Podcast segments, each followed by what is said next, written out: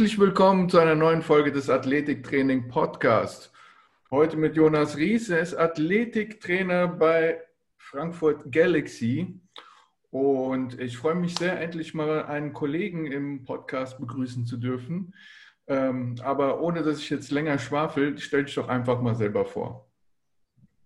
Äh, danke für die Einladung auf jeden Fall. Ja, Jonas Ries hast du schon gesagt. Ähm, Teil meines aktuellen Jobs ist auf jeden Fall ähm, der Athletiktrainer von Frankfurt Galaxy zu sein. Ich habe Sportwissenschaften in Köln auf Bachelor studiert und dann den Master in Frankfurt hier, Frankfurt am Main gemacht. Bin dann äh, auch noch mal länger in den USA gewesen, äh, bezüglich olympischem Gewichtheben, primär in so einem Leistungsgym. Habe auch äh, eine B-Trainer-Lizenz im olympischen Gewichtheben vom Bundesverband und seit ungefähr 2015 ja, selbstständig Freiberufler im Bereich Athletiktraining und betreue da verschiedenste Sportler aus verschiedensten Sportarten. Und American Football macht natürlich einen großen Teil aus, aber daneben auch Eishockey, Boxen, Tennis, ähm, ja, und vereinzelt auch Fußball, Leichtathletik, also breites Spektrum. Das ist ein sehr breites Spektrum, ja. Wie waren deine Erfahrungen in den USA? Arbeiten die, also ich höre ja immer, die arbeiten ganz anders als wir hier in Deutschland, ja. Also besonders an den Unis natürlich, aber du warst in einem Gym, hast du gerade gesagt, ne? Genau. Ähm, wie war das da für dich? War das irgendwie ein Kulturschock oder arbeiten die tatsächlich ganz anders mit ihren äh, Sportlern? Erzähl doch mal deine Erfahrung. Also was sehr interessant war in dem Zusammenhang, ist, dass wir in Europa, nicht nur Deutschland, sondern in Europa wesentlich individualisierter arbeiten, vor allen Dingen in den Individualsportarten wie Gewichtheben oder Leichtathletik, wo man viel mehr auf die Ausbildung Wert legt ähm, von dem Individuum, weil wir auch in diesen Rand, also ich, Randsportarten in Anführungsstrichen, ähm, gar nicht so viel ähm, ja, so ein Pool, einen Menschenpool haben, aus dem geschöpft werden kann. Und es sind halt viel mehr darauf angewiesen, da eine gute ähm, ja, Ausbildung hinzulegen. Und in den USA ist mir halt sehr aufgefallen, dass die schon viel über ja, diese markigen Sprüche, so do or die, und äh, man muss sich da halt äh, durchkämpfen und dann überleben, in Anführungsstrichen. Und da wird halt viel eher vom System her gecoacht. Und wenn du halt durchkommst, dann bist du gut und dann passt du auch in diesen Sport oder in diese Sportart, bringst womöglich halt die Talente mit ähm, oder die Fähigkeiten, die dafür notwendig sind, körperlich primär. Und äh, ja, es ist halt auch, äh, ja, wie man das von diesen Colleges kennt, das ist schon auch, ähm, wie soll ich sagen, äh, viele Leute gleichzeitig Training abhaken, sehr äh, so Drill, Drill-orientiert. Mhm. So, okay, wir machen jetzt alle das und das. Und dann machen wir alle diesen Mobility Drill, wo du halt in Deutschland oder Europa möglicherweise, wobei das schwappt ja auch hier rüber, also das färbt ja auch ab, wenn man jetzt diese ganzen Mobility-Sachen oder Trainingsprogramme sieht, aber da mehr Wert drauf gelegt werden würde, oder zumindest mache ich das und kenne das auch aus dem Leistungssport, dass ähm, dann auf das Individuum eingegangen wird, welchen Mobility Drill der womöglich braucht und nicht einfach, okay, wir machen jetzt alle diesen ähm, Hüftbeuger-Dehnung und danach machen wir alle das und das und so weiter. Ist ja auch Schwachsinn, ja, weil jeder hat einen ganz anderen Ist-Stand, ja. Der eine ist hypermobil, der andere hypomobil, der nächste ist vielleicht genau in Range und machst mit allen das Gleiche. Das ist totaler Käse. Genau. Aber wenn du halt da drüben irgendwie äh, 100 Leute hast, die da durch ein Programm geschleust werden und dann bleiben am Ende 10 übrig und die haben sich durchgesetzt in dieser natürlichen Selektion. Dann ist die Frage, warum haben sie sich durchgesetzt? Weil vielleicht, weil das Programm genau für sie zufällig zugeschnitten war und die anderen halt nicht so davon profitiert haben. Könnte sein, ja. zumindest. Ja, ja. ja, definitiv. Aber ich meine, sie haben halt äh, viele Leute da drüben und äh, das Programm ist dann natürlich, wenn ich jetzt an American Football denke, schon viel auf äh, Speed und Power ausgelegt. Also die mhm. Wahrscheinlichkeit ist dann schon groß, dass wenn du durch das Programm durchkommst, dass du auch ein schneller, kraftvoller ähm, Athlet bist, sage ich mal. Kommen natürlich noch andere Faktoren hinzu, Verletzungen, äh, technische Aspekte und so. Aber das ist so einer der, der größten Unterschiede. Und das hat sich übrigens auch niedergeschlagen. Das äh, war für mich schon ähm, erstaunlich, dass äh, wir haben da im Trainerstaff auch trainiert und jeden Samstag äh, war halt im olympischen Gewichtheben stand halt Ausmaxen auf dem Trainingsplan. Jeden Samstag. Jeden Samstag wurde ausgemaxt. Jeden Samstag. Okay. Ja. ja. Es gab da schon Periodisierungs-, also ja, Blockperiodisierung, aber trotzdem wurde jeden Samstag ausgemaxt. Ja, das ist auch nur fürs Ego, oder? Ja, also ich meine, da herrscht dann schon auch, das ist mir auch aufgefallen, eine andere Atmosphäre. Also das ist sehr competitive, aber nicht, mm. nicht, ähm, ja, nicht, nicht, also man pusht sich gegenseitig positiv, aber es ist schon so, dass da äh, es geht wesentlich lauter zu, äh, ein bisschen mehr sich halt pushen, anschreien und sowas. Klar, das kennt man von hier auch, aber man kennt ja so diese typischen YouTube-Videos und ja. College Football, Strength and Conditioning und sowas. Mhm. So, das ist da auf jeden Fall eine andere Kultur.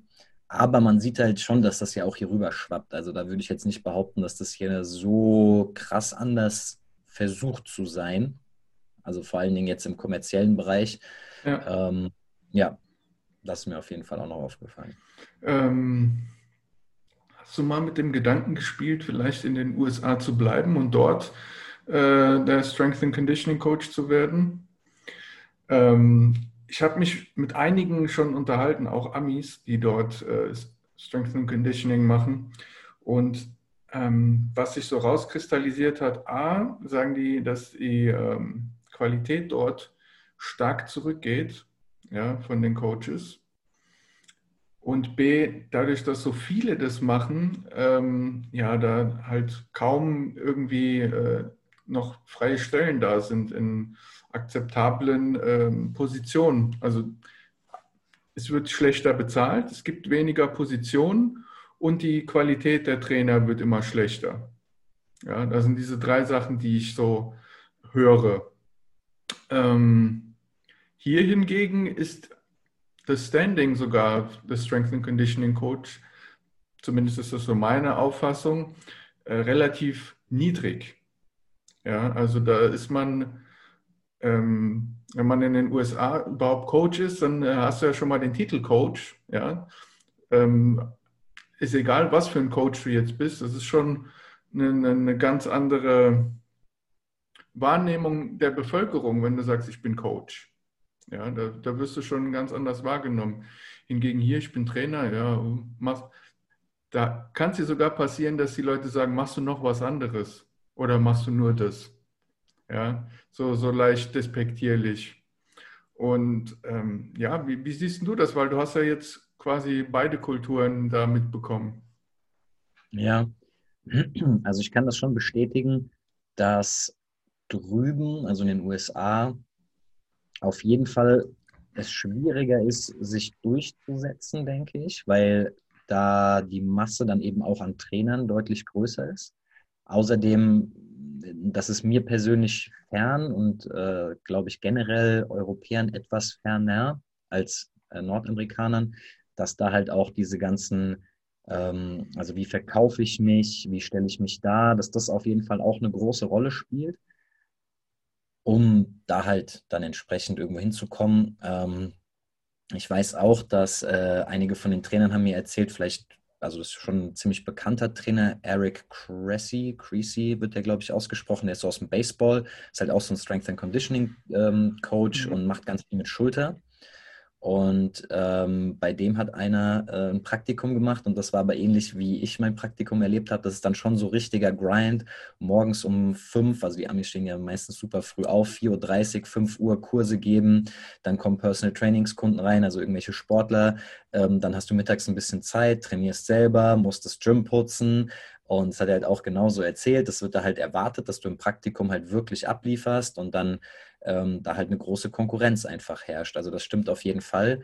Was die Qualität der Trainer angeht, also da bin ich ganz ehrlich, das kann man, finde ich, mittlerweile auch auf Europa übertragen. Ähm, ich weiß noch, als ich angefangen habe, mich in diese Richtung zu entwickeln, da, da war das alles noch nicht so in, sage ich mal in Anführungsstrichen. Also ich empfinde das jetzt mittlerweile als sehr in, Athletiktrainer zu sein, ähm, Strength and Conditioning Coach, Strength Coach, was auch immer, Performance Coach.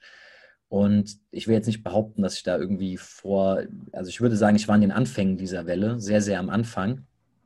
Ähm, und mittlerweile ist es ja definitiv so, dass man da eine super Masse an, an ähm, Trainern hat, an Angeboten hat, an Instagram-Profilen hat und so weiter. Also da weiß ich nicht, ob wir da so weit hinterher sind und am Ende auch was die Qualität be ja, betrifft, bin ich schon der Meinung, dass da halt am Ende auch jeder für sich selber verantwortlich ist. Und es ist halt immer schwierig heutzutage Qualität zu definieren, weil klar, du kannst deine ganzen Ausbildungen haben, das hat auf jeden Fall einen Qualitätsstandard, aber auch da ist ja die Kommerzialisierung mit den ganzen Lizenzen und wer da eine Lizenz anbietet, die ist ja auch, äh, sage ich mal, exponentiell gewachsen und da ist jetzt nicht das unbedingt so. Das ist nämlich genau das Problem in der Sache, dass dann mhm. in Wochenendkursen äh, irgendwelche Lizenzen abgerissen werden und dann schimpft er sich äh, Athletiktrainer. Zum ja. Beispiel. Ja. Ähm, also ist, das gleiche Problem haben wir im Fitnessbereich. Ja, dass dann die ganzen Fitnesstrainer mit ihrer B-Lizenz dann da um die Ecke kommen und meinen, sie haben die Weisheit mit Löffeln gefressen. Und ganz ehrlich, es geht mir zum Teil richtig auf die Geröste. Ja, weil ähm, ja, du als Athlet oder auch als Breitensportler, als Athlet kannst du es noch eher einschätzen, weil du so ein bisschen Trainingserfahrung hast, aber so ein Breitensportler, der kann gar nicht einschätzen, was er da für einen Trainer vor sich hat. Ja, diese, diese Lizenz sagt für diesen Breitensportler überhaupt nichts aus. Die, der oder die sieht dann halt, ich habe hier einen Trainer, ich gebe mich in die Hände, der scheint mir ganz kompetent zu sein, zumindest vom Auftreten her, und dann machen die mal ein Training zusammen. So, der hat eine B-Lizenz, das hat er im Wochenendkurs gelernt, was er da macht, und macht Schema X halt mit jedem. Ja, ohne da groß ein Assessment zu machen, äh, irgendwie groß darauf einzugehen, wie die Trainingserfahrung ist, Trainingsalter und, und, und. Und dann kommt einer wie du oder ich um die Ecke, ja, der einen ganz anderen Preis hat, weil er auch eine ganz andere Ausbildung genossen hat, ja, und dann sind die Leute halt nicht mehr bereit, sowas zu zahlen, weil sie sagen, äh, ich kriege doch das Gleiche für einen äh, viel geringeren Preis. Warum soll ich jetzt äh, hier auf Qualität gehen? Und die Fitnessstudios sehen das genauso. Ja, die sind auch nicht mehr bereit, Trainer anzustellen, die wirklich Qualität bieten, sondern die sehen, ah, ich kann hier irgendwie so einen, meinen Aushilfs- äh, in so einen Wochenendkurs schicken und dann äh, bezahle ich dem quasi Mühe mehr als vorher und dann habe ich auch genau das Gleiche an Betreuung. Ja. Also diese Entwicklung gefällt mir persönlich überhaupt nicht, muss ich dir sagen, weil äh, wir haben so viele Leute, die ähm, Probleme haben ja, sei es durch das viele Sitzen, durch wenig Bewegung, durch äh, irgendwelche Haltungsschäden, ja. Und wenn ich mit denen Schema X mache, kann ich das, diese Problematik sogar noch verschlimmern. Und ähm, ja, wenn dann nicht irgendwo mal aufgewacht wird und nicht erst, wenn das Kind in den Brunnen gefallen ist, ja, wenn die merken, oh, ich habe jetzt mit dem hier trainiert und jetzt geht es meinem Rücken überhaupt nicht mehr gut. Ja, vorher war es nur ab und zu schmerzhaft und jetzt habe ich die ganze Zeit Probleme. Ja. Ja, das ist natürlich so ein Worst-Case-Szenario. Meistens in dem Bereich, glaube ich, aber ist ja auch erstmal ähm, vielen schon geholfen, wenn man anfängt, sich äh, zu bewegen. Das ist ja eine, eine Sache, soll das Problem aber nicht schmälern. Ähm, ich weiß auf jeden Fall von einem Kollegen von mir, von dem Herrn Dr. Simon Gawanda jetzt ganz frisch. Mhm. Ähm, der hat auch an der, ähm, ja, also ich muss äh, gestehen, ich bin mir nicht hundertprozentig sicher. Ich glaube, er hat an der Sporthochschule seinen Doktor jetzt gemacht. Ich hoffe. Aber auf jeden Fall ist er äh, Dozent an der mh, hm, IST. Mhm. Heißt jetzt, mhm, ja, ja, ja, heißen so. Ja, äh, ja, ich weiß nicht, ob sie Akademie heißen oder Uni oder ich weiß es ehrlich gesagt nicht. Aber auf jeden Fall ist er dort und ich weiß, dass die sehr viel Wert darauf legen, auf eine sehr gute Ausbildung im Bereich Athletiktraining und dass der ähm, Stefan Geißler, also auch dort, dass der äh, ja sehr viel ähm, versucht, in die richtige Richtung zu pushen, was äh, Qualitätsstandard in diesem Bereich angeht und da auch ähm, durchaus, soweit ich weiß, schon Verbindungen auch in, in die Politik ähm, ja, versucht aufzubauen oder aufgebaut hat und versucht, diese, diesen Missstand zu korrigieren. Also er ist auf jeden Fall da, aber ähm, ich weiß jetzt so zufällig, dass es da auch Bestrebungen gibt, ähm, ja, dem entgegenzuwirken. Ich hoffe, ich habe mich da jetzt so politisch korrekt wie möglich ausgedrückt. In diesem Podcast musst du das nicht tun. Ja, ich habe. ja, aber ich, äh, es ist also die Quintessenz, um die es gehen sollte, ist, ja. äh, denke ich, angekommen. Also ich denke, dass das auch wichtig ist. Vielleicht noch aus persönlicher Sicht. Ich habe halt, ähm, ich weiß auch gar nicht, warum das bei mir so krass ausgeprägt ist, aber ich habe schon immer gewusst, dass bei mir, gerade weil ich, ähm, ich habe es im Vorgespräch schon mal kurz gesagt, marketingtechnisch oder von der Selbstdarstellung her sehr mhm. rudimentär veranlagt bin, habe ich den Eindruck. Also mich stresst es mehr, als dass, es, dass ich den Mehrwert da drin sehe, obwohl der mit Sicherheit da wäre. Aber es ist einfach nicht mein Naturell. Und ich wusste einfach schon immer, ähm, dass ich nur versuchen kann und will, über eine sehr, sehr hohe Qualität oder große Qualität oder wie auch immer ähm, zu kommen. Und ja, ich habe auch für, wir haben es vorhin schon besprochen, für 12,50 Euro die Stunde gearbeitet und ähm, gut, ich habe auch schon für 15 Euro, das weiß ich noch in Köln, mein erster Personal Trainingskunde war so als Student, da habe ich mir also wirklich mit, mit ganz reinem Gewissen gedacht, ja, ist doch besser als irgendwie für 7,50 Euro zu kellnern und bin dann da eine halbe Stunde irgendwie in die Südstadt gefahren und habe am Ende für 15 Euro bin ich dann halt mit dem eine Stunde laufen gegangen und haben unterwegs Übungen gemacht, was man natürlich dann auch ganz klar sagen kann. Äh, würde natürlich auch irgendwie den, den Markt kaputt machen in dem Sinne. Ich bin mir auch ganz sicher, dass ich damals schon sehr, sehr gute Arbeit geleistet habe in der Betreuung, aber es war halt einfach die Situation, der hat das in so einem Studentennetzwerk ausgeschrieben, glaube ich, und ähm, dann kam das halt so.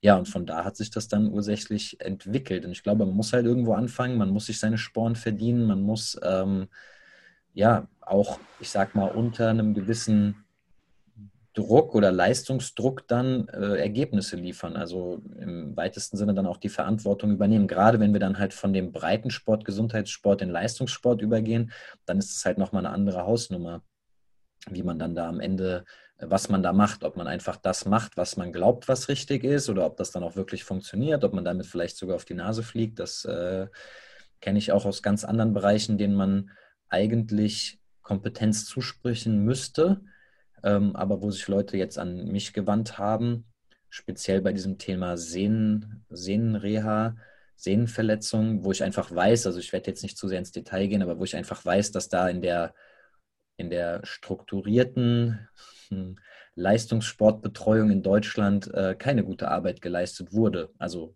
wo mhm. die sich dann quasi privat an mich gemeldet haben, obwohl die in äh, Strukturen sind, die eigentlich dafür da sind. Ja, also da rennst du bei mir offene Türen ein. Also ich gebe dir da äh, auf jeden Fall recht, dass man, äh, ja, Lehrjahre sind keine Herrenjahre. Da muss man auch mal einen sauren Apfel beißen und für weniger Geld erstmal ähm, Erfahrung sammeln, weil das ist auch etwas, das zumindest für mich einen guten Trainer ausmacht, dass er Erfahrung hat sei es meinetwegen, du kannst auch die Jugendmannschaft trainieren, ja, irgendwie ein paar Zehnjährige, ja, da hast du genug, was du, was du machen kannst und wo du lernen kannst, ja, weil bei denen ähm, kannst du auch noch ganz viele Social Skills, die jetzt vielleicht auch nicht unwichtig sind, lernen, ja, wie man mit Menschen umgeht, ja, wie man Menschen führt, ja, weil viele unserer Athleten brauchen Führung, ja. Ähm, ja, ähm, aber um nochmal nur ganz kurz anzuschneiden, wenn ich an die Fitnessstudios denke oder an die größeren Verbände oder wie auch immer, da habe ich eine andere Qualität im Kopf, ja, die ich auch erwarte von den Trainern, die dort arbeiten, als wenn ich privat mir einen Studenten nehme, zum Beispiel. Ja. Deshalb glaube ich nicht, dass du da irgendwie den Markt kaputt gemacht hast. Ich glaube, das kriegen die auch schon alleine ganz gut hin. Ja, das mag sein. Ähm, was macht denn für dich einen guten Trainer aus? Also vieles hast du eben im Großen und Ganzen schon angesprochen. Also für mich macht vor allen Dingen heutzutage einen guten Trainer aus, ähm, dass er auf jeden Fall ein fundiertes Wissen hat. Es ist immer ein bisschen fraglich. Also ja, natürlich ist ein Sportstudium von Vorteil. Ich äh, bin auch ähm, nicht so happy mit, äh, gut, der ist jetzt auch nicht mehr ganz so ähm, so präsent, sage ich mal, in der, in der Szene oder in den, in den einschlägigen Kanälen, aber so Charles Poliquin, mhm. super viel positive Sachen gemacht, auf jeden Fall, will ich ihm auch gar nicht absprechen, aber super viele Dinge, die sind einfach auch nicht wahr, die er aber postuliert hat, ja, und ähm, sich dann halt auch immer über äh, die Sportwissenschaft aufgeregt hat. Eigentlich auch in jedem Seminar. Also ich war jetzt nur bei einem Seminar, aber ich kenne seine Sprüche so darüber. Wenn er auf die Erkenntnisse aus der Sportwissenschaft gewartet hätte, dann hätte der vier Olympiazyklen verpasst. Ich glaube in Bezug auf Den Cluster. Ich, ja. ja. Und solche, solche markigen Sprüche. Und äh, ja, ist halt auf jeden Fall auch ein guter Selbstdarsteller. Aber ähm, da ist halt dann trotzdem immer die Frage, also ich bin der Meinung, ein sportwissenschaftliches Studium ist nicht dafür da, jemandem beizubringen, wie eine richtige Kniebeuge geht oder jetzt im weitesten Sinne, was vielleicht das beste Training für XY ist, sondern es geht eigentlich darum, zu lernen in seinem Bereich, also in diesem Fall dann Training, Sport, ähm, ja, fundiert zu arbeiten, im besten Fall wissenschaftlich fundiert zu arbeiten. Mhm. Also woher beziehe ich meine Informationen, wie kann ich die bewerten? Möglicherweise ist die Studie gut. Wenn es alleine um so Basic geht, äh, um so Basics geht, dass man schaut, ähm, ja, wurde die Studie finanziert? Oder äh, ich gucke rein, wie viele Teilnehmer hatte die Studie, wie lange lief die und so weiter. Diese ganz normalen Basics, um halt zu bewerten zu können, was für Informationen da einem präsentiert wurden oder macht das überhaupt Sinn, was da untersucht wurde. Mhm. Aber das ist natürlich schon so eine, eine ich denke mal so, das, das, was man am höchsten erwarten kann.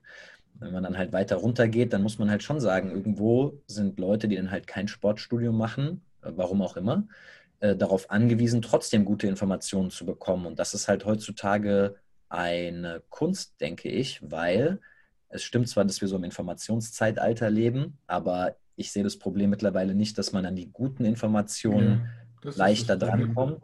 Genau, sondern dass zu viele Informationen einen überschwemmen und dann noch mit diesen Mechanismen, soziale Medien und so weiter, dass derjenige mehr Aufmerksamkeit bekommt, der, ja, oder nein, andersrum ausgedrückt, dass es darum geht, viel Aufmerksamkeit zu erzeugen, was aber dann halt möglicherweise nicht bedeutet, dass es auch die qualitativ hochwertigste Information ist, die dann rübergebracht wird. Sondern da habe ich direkt den Joel Seedman im Kopf. Ich weiß nicht, ob Zum du Beispiel. den kennst. Ja. Ja, und da weiß ich nicht, ob er trollt oder ob er das ernst meint, was er da, was er da macht. Ja, mit diesen Half-Raps, die er da immer die ganze Zeit macht. Mhm. Aber ja, klar, alle, alle gucken drauf, der hat eine riesen Volkschaft dadurch, weil sie denken, was zur Hölle, ja. Ähm, kann es überhaupt äh, irgendwie eine Richtigkeit darin sein? Dann habe ich auch mit dem diskutiert, sage ich ganz ehrlich, ja.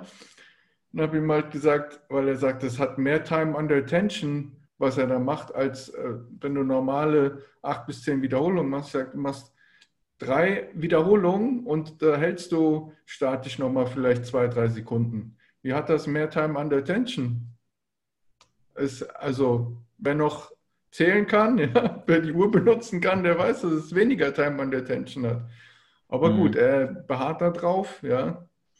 Ja, ich meine, äh, das ist halt so das Ding. Ich, so eine Sache, die mir in Deutschland sehr aufgefallen ist, wenn man, aber da muss man halt dafür in der Lage sein, und das kann man sich nicht aneignen, sondern da muss man quasi Glück haben, hinter die Kulissen zu blicken, dass da natürlich auch jeder immer sehr bedacht darauf ist, zu sagen, ja, ich habe mit dem und dem zusammengearbeitet oder ich trainiere gerade den. Aber mhm. die äh, richtige Frage ist dann halt so, ey, ähm, wie ist der, also wenn, ich, wenn wir jetzt von Sportlern reden, ähm, der trainiert womöglich irgendwie schon seit zehn Jahren leistungsorientiert, hatte die verschiedensten Trainer. Herzlichen Glückwunsch, so du arbeitest jetzt seit vier Wochen in einem sechs Wochen Trainingsprogramm mit dem, weil der jetzt gerade Urlaub in deinem Ort macht, wo dein Gym steht. Und dann geht es halt, und ich denke, wenn man da wirklich selbstkritisch und reflektiert dran geht, sehr, sehr oft darum, eigentlich sich nur mit einem Namen zu assoziieren und nicht um die Qualität, die der Arbeit dahinter steckt. Und ähm, ich habe zum Beispiel so, deswegen nehme ich da auch irgendwie selbst mehr Abstand von, von diesen Darstellungssachen. Für mich ist immer so, ich, ich sage immer so, was, für mich ist interessant, was in den letzten sechs Wochen passiert ist. Das wäre so sehr kurzfristig, was Training anbelangt. Was in den se letzten sechs Monaten passiert ist, da kann man auf jeden Fall was bewegen. Ja. Und dann aber auch, was in den letzten sechs Jahren passiert ist, das ist dann natürlich so das Extrem. Da geht es aber dann um so eine richtige Entwicklung von einem Sportler.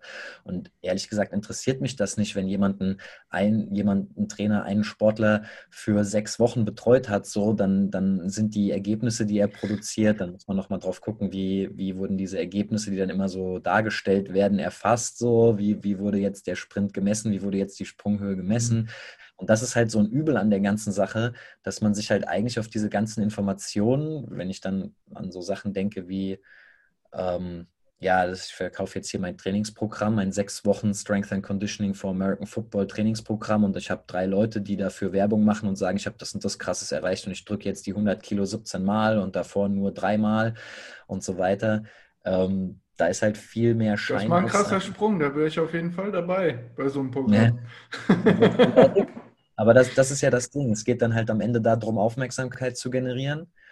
Und ähm, ja, das ist auf jeden Fall ein Übel, was es schwierig macht, an hochwertige Informationen zu kommen, definitiv.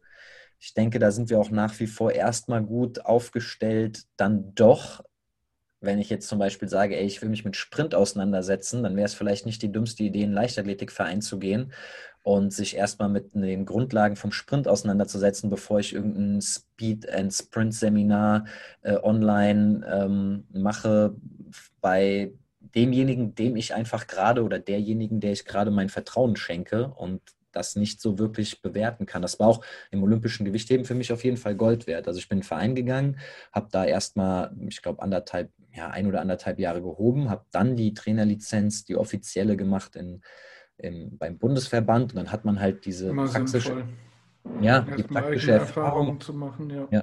Man kann das ganz anders bewerten, was für Begriffe da benutzt werden und jetzt auf Sprint bezogen, was heißt das horizontal rauskommen aus der Startposition? Okay, das ist irgendwie klar, aber äh, wenn man das einfach so teachen soll, wenn man. Ja, ja, für uns ist es klar. Für uns ist es klar, ja. Aber für jemanden, dem du es bringst, horizontal, was will der von mir jetzt, ja? Ja, und deswegen, also das ist aber auf jeden Fall ein Cornerstone, so den ich sehe, also die, die, das fundierte Wissen, also das muss schon verlässlich sein und da versuche ich halt auch, ich versuche so einen Spruch äh, immer überall mit reinzubringen, Physiologie über Phänomenologie, also Phänomenologie würde dann bedeuten, ja, ich habe in sechs Wochen äh, einen Sportler von äh, dreimal 100 Kilo auf 1700 Kilo gebracht oder so. Das wäre so ein Phänomen. Und selbst wenn das wahr ist, äh, hat er das vielleicht, kommt der mal und war verletzt und hat das früher schon 20 Mal gedrückt. Und das ist halt ein Phänomen einfach, was mhm. beschrieben wird. Und man es aber physiologisch erklären kann und auf das Individuum anwenden kann und möglicherweise noch differenzieren kann, warum ist dieses Programm für den einen Sportler vielleicht gut und für den anderen nicht unbedingt so gut. Ich habe gerade gestern mit einem Freund trainiert und der hat auch gar, also der hat nichts mit Sportwissenschaften zu tun, boxt hobbymäßig. Und wir haben so einen Geschwindigkeitssensor an die Handel äh, gemacht und haben halt einfach mit dem gleichen Gewicht trainiert. Und man hat einfach so offensichtlich gesehen, also er ist durchaus trainiert, dass er die erste Wiederholung so rausgeschossen kommt, die zweite Wiederholung noch so eine mhm. mittlere Geschwindigkeit hatte und die dritte Wiederholung, genau, so ein richtiger, schnell, schnellkräftiger ja. Athlet. Bei mir war das so, ja, okay, ich konnte fünf Wiederholungen machen, aber die waren halt, die erste war langsamer als seine erste und die letzte war genauso langsam wie seine letzte und dazwischen hat sich irgendwas bewegt und er hat halt so dieses einmal da rausgeschossen und dann direkt Ermüdung. Und wenn man halt sowas auch noch integrieren kann, warum ist das so? Welches, wie hat der vorher trainiert? Hat das das verzerrt? Wie kann ich damit umgehen? Das ist halt natürlich schon eine Herausforderung, aber wenn man am Ende halt mit Sportlern zusammenarbeitet, kann ich halt nicht sagen, jedes Trainingsprogramm ist für jeden das Richtige. Also das ist das fundierte Wissen und das andere. Nicht, ne? Ja, und ich habe es auch schon angeschnitten, dann halt die, die Erfahrung. Wahrscheinlich im Idealfall, weil man selber ähm, dort war, also leistungssportlich oder leistungsorientiert trainiert hat, ähm, quasi auch nicht unbedingt als Trainer. Das halte ich dann auch nicht unbedingt für ideal immer. Also, dass man quasi versucht, sich selber zu trainieren, sondern dass man trainiert wurde, also dass man selber wirklich der Athlet war. Und ähm, ja, und das beides halt zusammenzubringen und dann die Erfahrung als Trainer zu sammeln. Also die praktische Erfahrung als Sportler, die Theorie, das theoretische Wissen, das fundiert ist, und dann die praktische Erfahrung als Trainer zu bringen. Also diese drei Sachen würdest du nennen? Ja. ja. Okay. Ähm, dann haben wir da schon mal drei gute Punkte, denen ich auch zustimmen würde. Wie ist denn das? Ähm, wärst du eher so jemand, der den Athleten sehr viel erklärt und sagt, wieso, weshalb, warum? Oder sagst du, so ein guter Trainer, der muss das nicht unbedingt äh, bis ins Detail erklären, dass der ähm, Sportler das alles auch nachvollziehen kann, warum er das macht? Oder sagst du, das ist nicht so wichtig, Hauptsache er weiß, wie er seine Gliedmaßen zu bewegen hat, ja, was ich von ihm will und dass er das umsetzt. Mhm. Also diese zwei Dinge. Ja, ja verstehe ich. Und ähm, ich war auch auf beiden Seiten auf jeden Fall, weil früher war es so, dass ich das Gefühl hatte, aber das war halt so semi-bewusst, unbewusst, dass ich meine Qualität rechtfertigen musste, indem ich zusätzlich zu dem Erklären oder zu dem Ausführen der Übung und warum wir jetzt was machen, immer noch dazu erklärt habe, wozu das jetzt führen soll und was der Sinn dahinter ist. Und äh, gut, ich habe da auch ein, ein, sehr gesteigertes Interesse an den ganzen Zusammenhängen, aber möglicherweise oder im Normalfall hat es ein Sportler nicht unbedingt. Kommt voll auf die Persönlichkeit an. Einige finden es auch super interessant, manche hören einfach nur zu und sagen sich so, ja, okay, krass.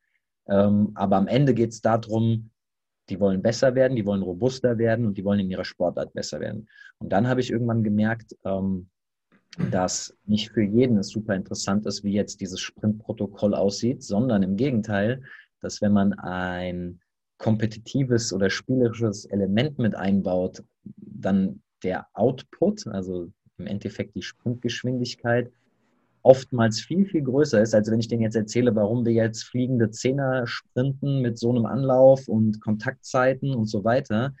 Ähm, ja, und dass das äh, möglicherweise deutlich effizienter auch ist oder effektiver als Trainingsreiz. Also ich meine jetzt zum Beispiel, ähm, wenn ich einfach zwei Leute an eine Linie stelle, zwei Sportler und denen sage, okay, ihr sprintet jetzt gegeneinander auf Zeit, 30 Meter, und ich stoppe die Zeit von beiden, dann werden die einfach viel, viel, viel kompetitiver da dran gehen, werden gar nicht so viel nachdenken, werden einfach Vollgas geben. Es wird ein effizienter Trainingsreiz sein, als wenn ich denen erzähle, warum sie was wie den Fuß setzen. Gleichwohl das natürlich möglicherweise wichtig ist, um die Sprinttechnik zu optimieren. Aber äh, da muss man dann wissen, was man warum macht. Wenn ich jetzt mit Galaxy, dann kann, kann ich es mir nicht leisten, bei 30, 40 Leuten oder mehr sogar äh, bei jedem die Sprinttechnik so zu optimieren, wie das theoretisch im Stand der Wissenschaft gerade mit horizontalem Kraftvektor und so weiter äh, möglich wäre.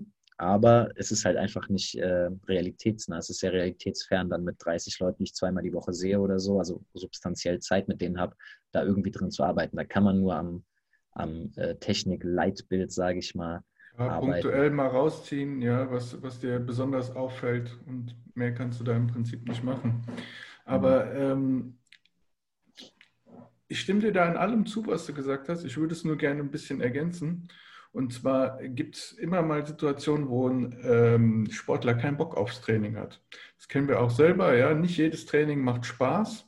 Und dann ist es immer, finde ich, ganz sinnvoll, dem zu sagen, warum er sich denn da so quälen muss, wo der, wo der Sinn dahinter ist, warum er da besser wird, wenn er das macht, ja, warum er da nochmal Gas geben sollte, auch wenn das äh, ja gerade nicht so gerade das geilste Training für ihn ist. Und ja, das ist auch ein bisschen typabhängig. Ja. Ähm, und vor allen Dingen, wie viel Bock der, also wie vermittle ich ihm das? Ja. Manche sind eher so wissenschaftlich wie du. Ja. Du bist ja auch als Sportler schon da interessiert gewesen. Und manche, äh, ja, denen geht es halt über den Kopf hinweg. Ja. Das ist halt so zu abgehoben. Deshalb muss man da so ein bisschen immer die äh, Balance finden, wie viel gehe ich da ins Detail bei der Erklärung oder äh, macht das einfach simpler, dass das für jeden verständlich ist. Ja, aber ich, ich finde zumindest, dass es gerade wenn ich dem Sportler das ansehe und ich länger mit dem arbeite, ja, dann sehe ich das in der Regel, ob die da gerade Bock haben oder ob die heute nur 70 Prozent geben, weil sie sagen, ja, okay, ich muss halt, ja, meinetwegen. Dann ist das wirklich immer sehr zielführend, wenn du da denen sagst, hey, wenn du das und das machst, dann hast du in dem und dem Bereich auf jeden Fall äh, ein Gain. Ja. So kriegst du da finde ich, noch mal ein bisschen mehr raus. Ja, das kann auf jeden Fall Sinn machen. Das meinte ich auch mit, hängt von der Persönlichkeit vom Sportler halt auch ab. Oder in dem Fall, wie du es beschrieben hast, also von der ähm, Situation oder von der Momentaufnahme, wie die gerade motiviert sind und so weiter. Das stimmt auf jeden Fall. Ähm, ja, was ich bei Trainern, gerade sehr etablierten Trainern, leider oft sehe, also weniger bei den Newcomern, sondern wirklich bei Trainern, die schon ja, ein gutes Resümee haben, ist, dass sie sehr eingefahren sind in, ihrer, äh, in ihren Schemata ja, und auch keine anderen oder neuen Meinungen so leicht an sich rankommen lassen. Inwieweit glaubst du, dass es wichtig ist, open-minded zu bleiben und ähm, auch für neue Trainingstheorien offen zu bleiben? Prinzipiell natürlich super wichtig, weil, also ich will erstmal ein bisschen differenzieren. Einerseits bin ich schon der Meinung, dass wir sehr vieles wissen, was einfach funktioniert. Also wir wissen, wie jemand stärker wird. Im Grunde genommen wissen wir auch, welche Vorteile es hat, stärker zu sein, aber wann es da auch möglicherweise einen negativen Effekt gibt auf andere Parameter wie Schnelligkeit oder wie auch immer oder Körpergewichtszunahme. Also einfach so diese, diesen differenzierten Ansatz. Also das würde im weitesten Sinne auch wieder mit dem fundierten Wissen zusammenhängen. Und naja, das, das Problem ist, wenn ich, ähm, hm, also ich versuche mich gerade nicht so, nicht so zu verhaspeln, weil es ist auf jeden Fall wichtig, ein Open Mind zu behalten, mhm. aber bei einmal diesen ganzen Informationen, die auf mich einprasseln, dann werde ich als etablierter Trainer schon hoffentlich wissen, was verlässliche Informationen oder Quellen sind und was nicht. Und dass ich nicht einfach ähm, jedem äh, Instagram-Influencer dann direkt glaube. So. Und deswegen auch Physiologie, weil die kann man nicht, äh, ja, die folgt bestimmten Gesetzmäßigkeiten, aber die müssen halt verstanden sein und auch überhaupt äh, bewusst sein. Und das heißt, auf der einen Seite, wenn wir wissen, was funktioniert und ich Erfahrung gesammelt habe mit bestimmten Methoden, was Sinn macht, was keinen Sinn macht oder was weniger Sinn macht, was weniger effektiv ist, dann sollte man schon an seinen Methoden festhalten oder wie es ein guter Trainerkollege von mir immer formuliert hat, das ist in dem Zusammenhang bei mir immer hängen geblieben. Ähm, man soll nicht direkt umfallen bei Gegenwind. Also soll heißen, wenn jetzt jemand kommt und meine Methoden herausfordert und sagt, ja, aber, warum machst du das so und so, dann muss man schon wissen, warum man das macht. So, muss das auch darstellen können. Und auf der anderen Seite ähm, geht es aber darum, dass ich der Überzeugung bin, dass wir eigentlich noch gar nicht genug wissen. Das ist jetzt die Kehrseite der Medaille, auch wenn ich eben gesagt habe, wir wissen, was funktioniert. Ähm, Im Detail wissen, wie was funktioniert, ähm, dass wir daran stur festhalten können. Und ich will mal ein Beispiel bringen, was uns beide betrifft, ähm, was für mich sehr, sehr, sehr viel Überwindung gekostet hat, davon abzuhalten, äh, abzu, abzusehen, äh, ist äh, ja Schmidt-Bleicher, ähm, IK-Training, Maximalkrafttraining und Bewegungsschnelligkeit. Und es ist einfach so dieser klassische Satz, Rekrutierung, Frequenzierung, äh, Synchronisation. Also diese drei Elemente des intramuskulären Koordinationstraining würden halt zu einer Bewegungsschnelligkeit oder einer gesteigerten Bewegungsgeschwindigkeit beitragen. Und wenn man sich aber so die letzten fünf bis zehn Jahre die Forschung anguckt, und Hinweise gab es auch schon davor, dann muss man das auf jeden Fall relativieren, meiner Meinung nach. Also so einfach ist die Aussage nicht zu halten. Und dass schnelle Kontraktionsformen, vor allen Dingen ballistische, also Boxschlag in, mhm. in, in den Raum hinein oder ein Wurf oder der Sprint auch oder ein Sprung, anders funktionieren als einfach ein IK-Training. Das hat eine andere Ansteuerung. So, es ist auch sehr umstritten, ob überhaupt eine Synchronisation stattfindet mittlerweile der motorischen Einheiten. Das ist jetzt sehr, sehr physiologisch, neurophysiologisch. Und die Rekrutierung der motorischen Einheiten auch durch ein zum Beispiel ähm, Sprungkrafttraining oder halt eben ein schnelles Krafttraining, also mit schnellen Kontraktionsformen mindestens gleichwertig ist wie mit schweren Kontraktionsformen, aber halt alles seine Vor- und Nachteile hat. Und das war für mich auf jeden Fall eine harte Nuss zu knacken, davon auch mal von meinem eigenen Überzeugung hinwegzugehen, also ein Open Mind zu, zu beweisen und zu sagen, okay, ich muss auch möglicherweise das, woran ich wirklich so, also wirklich überzeugt von war, dass das auf jeden Fall richtig ist, zumindest relativieren. Das heißt auch nicht, dass es falsch ist, das will ich nicht falsch verstanden haben hier, aber es gibt zumindest, äh, mittlerweile ist es so, eigentlich nicht mehr in der Reihenform haltbar. Aber es war bestimmt auch ein Door-Opener, also ein, dass wir überhaupt dahin kommen. Und das halt zu verbinden, dass man offen bleibt für neue Erkenntnisse, die sich aber wahrscheinlich nicht so um 180 Grad drehen werden. Es wird sehr wahrscheinlich nicht mehr passieren, dass man sagt, oh, Kniebeuge ist doch nicht gut zur Entwicklung der Beinkraft. So, das wird nicht passieren, aber wir können besser verstehen, warum was wie funktioniert und dann feiner aufdröseln, warum welchen Trainingsreiz wann, bei wem, zu welchem Zeitpunkt, nach welchem vorangegangenen Training und so weiter einsetzen. Ich glaube, da kann man quasi an den Feinheiten noch sehr, sehr, sehr viel machen und rausfinden und integrieren. Aber so im Großen und Ganzen gibt es schon, äh, glaube ich, äh, ausreichend Evidenz und auch äh, Erfahrung, was, warum, wie wirkt. Also ja, ich hoffe, es ist klar geworden, was ich damit sagen will. Ja, also ich glaube tatsächlich, dass wir noch in sehr vielen Dingen in den Anfang in den Kinderschuhen stecken. Ja, und ähm, jeder, der glaubt, dass er die Lösung für alle Probleme hat, ist äh, illusioniert. Ja, also der, der, der hat die Realität verloren, meiner Meinung nach. Man muss, finde ich, als Trainer seine Arbeit jeden Tag hinterfragen. Hinterfragen, ob es nicht äh, noch einen besseren Weg gibt als den, den man schon gemacht hat. Ja? Und immer nach dem Iststand der Wissenschaft gehen. Weil da kommen nicht umsonst jeden Tag zig wie viele neue Studien raus. Was nicht heißt, dass alle neuen Studien auch ähm, Praxisrelevanz haben. Und da muss man meiner Meinung nach schauen, ob das auf meine Population, die ich da trainiere, anwendbar ist. Und bevor ich Sachen nicht getestet habe, kann ich sie auch nicht äh, irgendwie total abschreiben. Ja? Deshalb ist meiner Meinung nach ist wichtig, das in der Praxis erstmal zu testen. Kann ich das so bestätigen oder halt widerlegen, was da gemacht wurde. Ich weiß, in den Top-Levels haben wir nicht die Zeit dazu. Ja? Ich kann nicht jede zweite Studie, die ich lese, äh, einem Praxistest ähm, unterziehen. Ja? Dafür gibt es nicht die Zeit. Aber die Sachen, da komme ich wieder als Trainer ins Spiel, da kommt mein Background ins Spiel, da kommt meine Trainingserfahrung ins Spiel.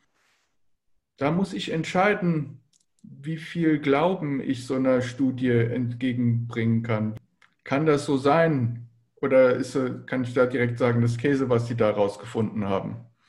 Und dann muss ich das nochmal anwenden, weil selbst wenn es für diese Studie so ist, heißt das noch lange nicht, dass es für meine Population so ist.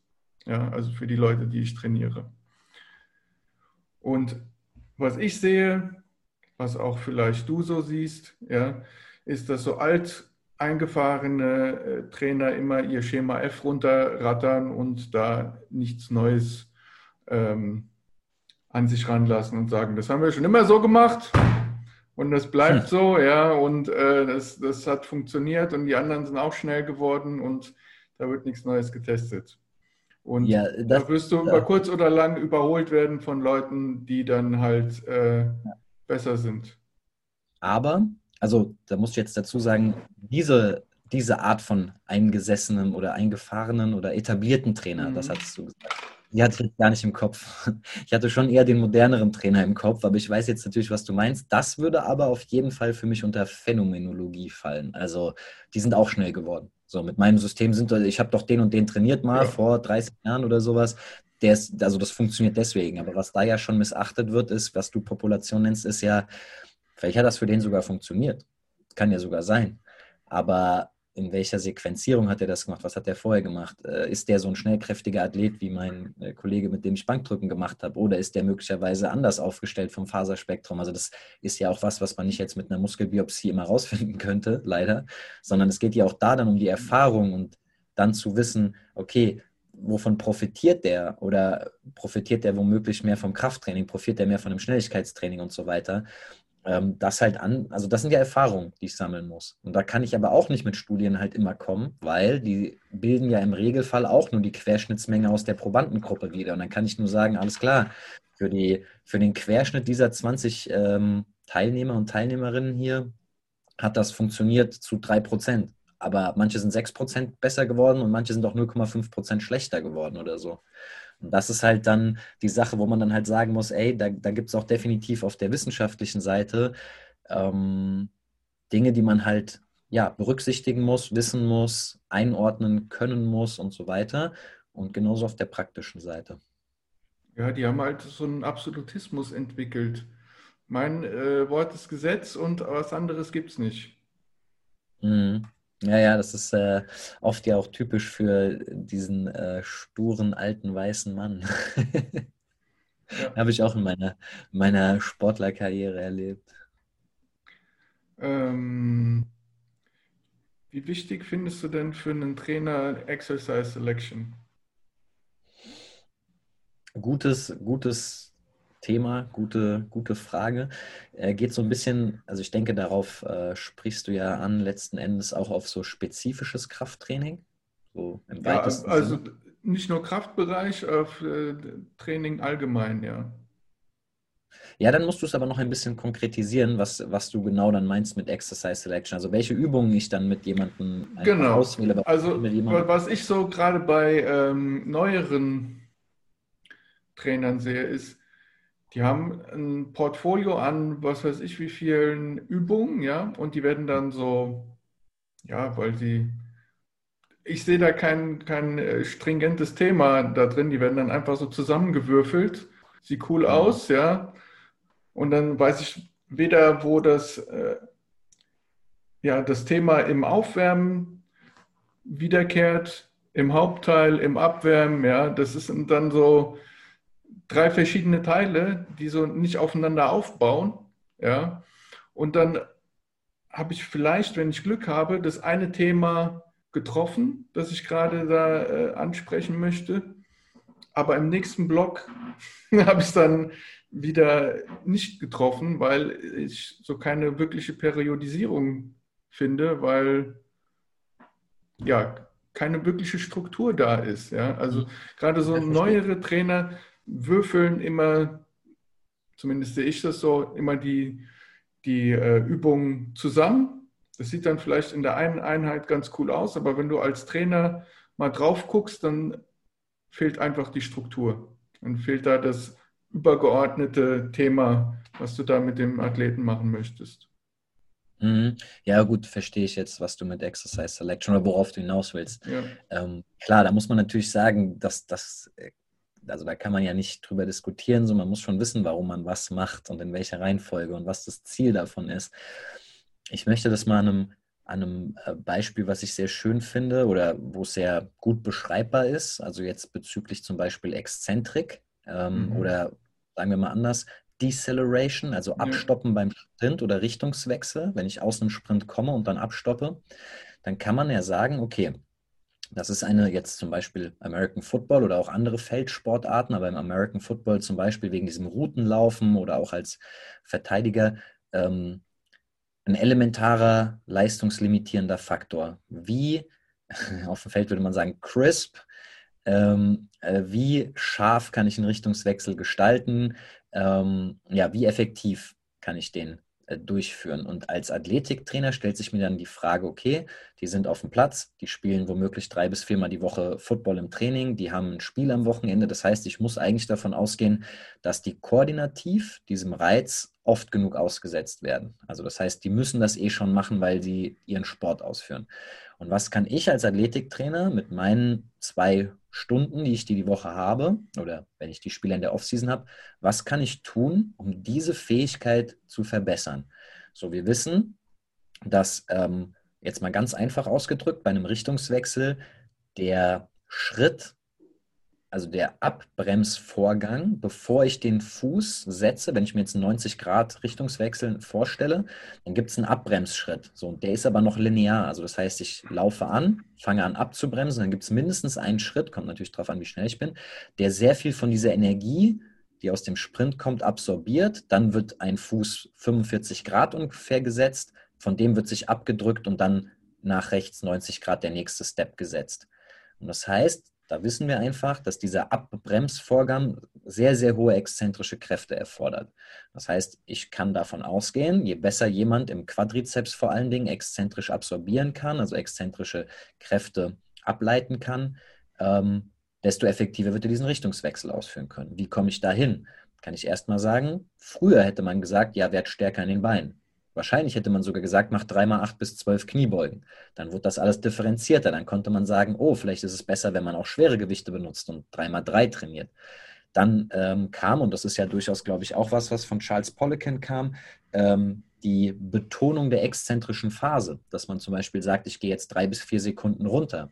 Dann muss man aber, wenn man das Ding zu Ende denkt, auch behaupten, dass der, die exzentrische Kontraktion im Richtungswechsel natürlich nur ein Bruchteil von, vier, von diesen vier Sekunden ist. Also das heißt, es läuft in einem viel, viel kürzeren Zeitfenster ab, als diese Kniebeuge, bei der ich vier Sekunden nach unten gehe. Dann könnte ich ja beim nächsten Punkt hingehen und sagen, okay, ich habe jetzt eine Kraft entwickelt, ich habe die Kraft mit einer exzentrischen Komponente, also Betonung, längere exzentrische Phase entwickelt und im nächsten Block würde ich hingehen und könnte zum Beispiel ähm, äh, so eine K-Box verwenden, also Flywheel-Training, die mich dann exzentrisch mehr runterzieht, sprich supramaximale Exzentrik. Oder was ich mache, weil ich das einfach effektiver finde, ich nehme Zusatzgewichte für die Exzentrik, so Weight Releaser, die dann unten in der untersten Position wegkippen Ah, okay, okay, und er dann ja. aufstehen kann mit weniger Gewicht.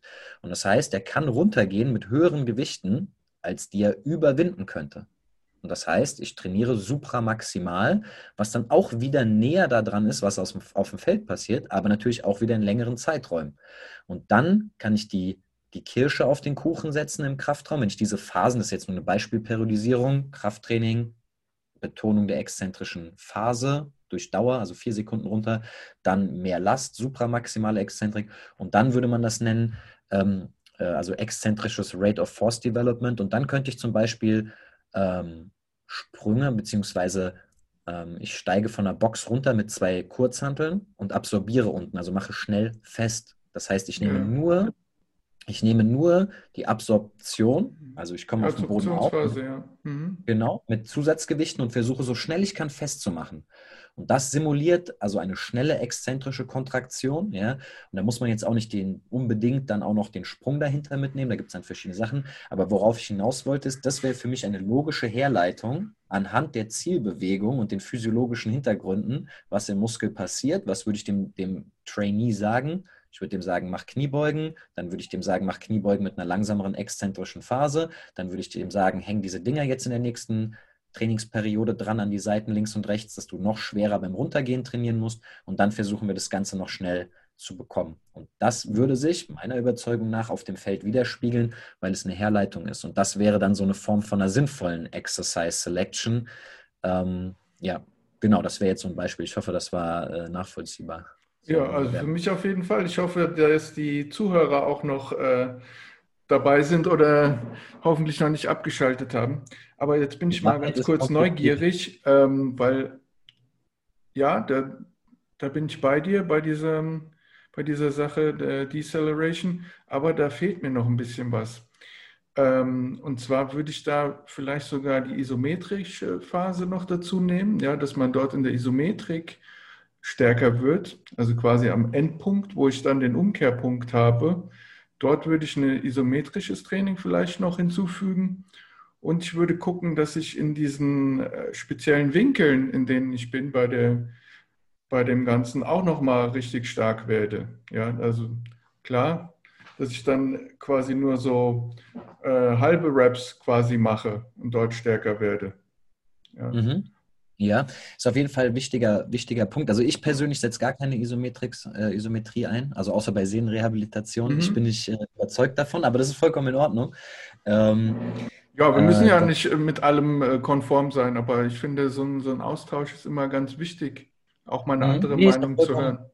Ja, ja, ist auch vollkommen in Ordnung, aber ich äh, weiß auch, dass da, dass es ja durchaus auch viel, ähm, dass es da viele Ansätze gibt, aber was ich äh, zum Beispiel jetzt Triphasic Training oder sowas, ist ja so ein relativ bekanntes Programm oder, oder Trainingsansatz.